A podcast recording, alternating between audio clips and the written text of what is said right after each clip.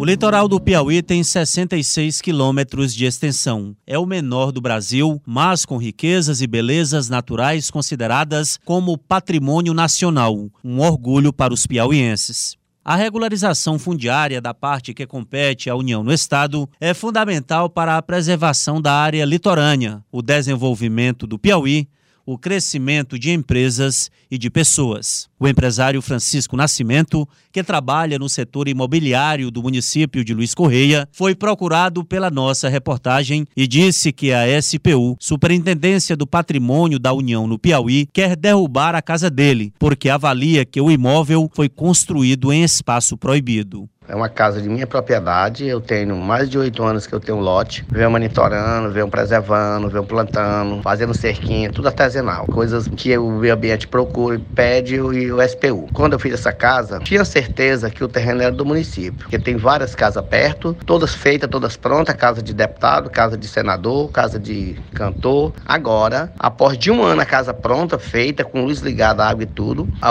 SPU já me pediram para demolir minha casa.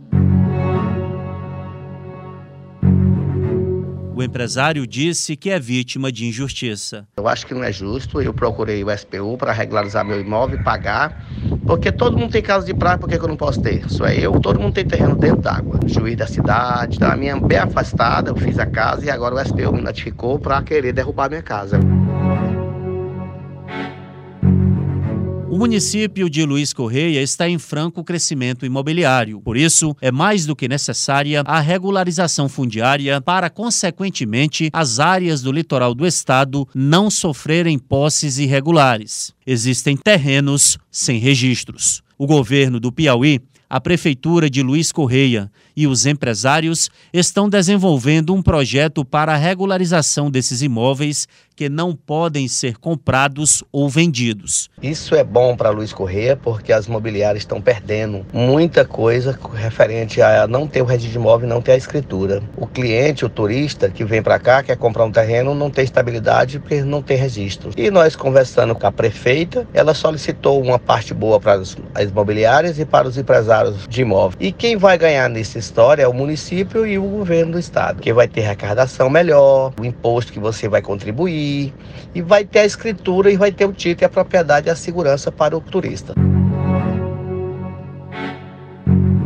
Procuramos a gerente de meio ambiente da Prefeitura de Luiz Correia. Liliana Oliveira afirmou que o processo de regularização fundiária é lento, mas que avanços estão acontecendo. É um processo realmente muito lento, difícil, não por parte da regularização fundiária em si, mas muito em relação às pessoas que buscam, né? Às vezes falta um pouco de entendimento, mas que um diálogo com construção, que eu acho que é isso que Luiz Correia preza bastante, é por essa construção coletiva com a comunidade, com outras instituições com competentes na área para que seja feito um processo legal e principalmente pensando no bem-estar da comunidade e no ambiente em geral.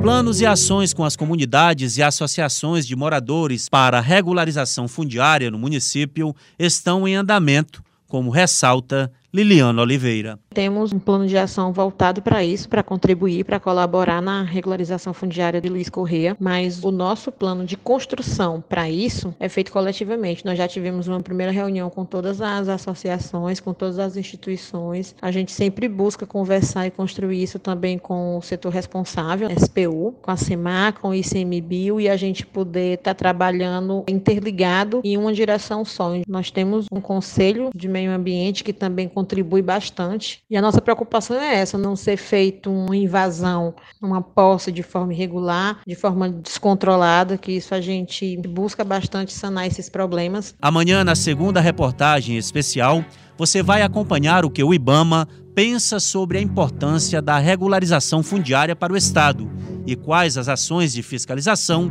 estão sendo realizadas.